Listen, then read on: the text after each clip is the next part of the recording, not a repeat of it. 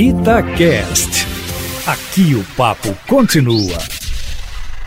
O governo fez de tudo para evitar essa CPI sobre a pandemia, como eu adiantei ontem aqui e no blog do Lindenberg tentou que senadores retirassem assinaturas, criou aquela confusão com o senador Cajuru, numa gravação que ninguém nunca saberá como de fato aconteceu, tentou jogar contra o Supremo Tribunal Federal, enfim, fez de tudo e perdeu, porque a CPI acabou saindo, nem tanto como o senador Randolfo Rodrigues queria, para investigar atos do governo federal na pandemia, nem como desejava o presidente da República, ou seja, nada de CPI. O senador Rodrigo Pacheco encontrou uma saída salomônica, mandando a CPI investigar os erros do governo, mas também repasses financeiros federais para estados e municípios, já que o Senado não pode, pelo seu artigo 146 do regimento interno, investigar o judiciário e os governos estaduais. E tudo isso no dia em que o Supremo Tribunal Federal julga a decisão liminar do ministro Roberto Barroso, que mandou o Senado instalar a CPI,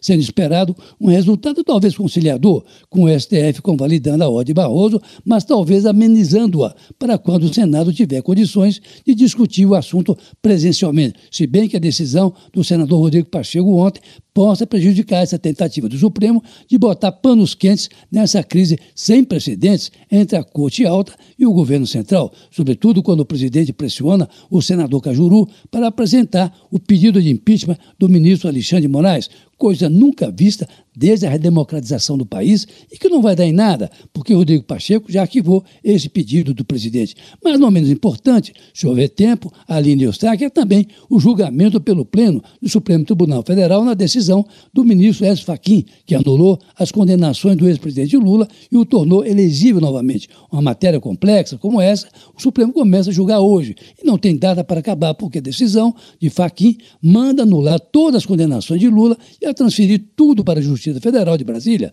porque, no entendimento do ministro, as decisões de Sérgio Moro não têm nada a ver com a Petrobras e, portanto, não poderiam ser julgadas por ele em Curitiba. Faquim ainda tentou salvar a pele do ex-juiz Sérgio Moro, argumentando que a sua decisão isentava Moro, que não deveria mais ser julgado por suspeição no caso da Lava Jato. Ocorre que a segunda turma do Supremo Tribunal Federal entendeu o contrário e, ao julgar a situação de Sérgio Moro, que ele foi, sim, parcial ao condenar o ex-presidente, no caso do triplex do Guarujá, pelo menos. E agora, a defesa de Lula pede a extinção de todos os processos. Se o Supremo convalidar a decisão de Faquim, os direitos políticos de Lula ficam mantidos. Ele poderá disputar a eleição de 2022, mas isso não significa que Lula foi inocentado e que ele não voltará a ser investigado, podendo todo o processo ser recomeçado ou não, lembrando que Lula tem mais de 70 anos, que poderá fazer com que ele, de fato, fique inocentado de uma vez por todas. São essas nuances todas que o Supremo começa a julgar a partir de hoje, Aline Eustáquio. São, portanto, duas situações distintas, mas que não deixam de guardar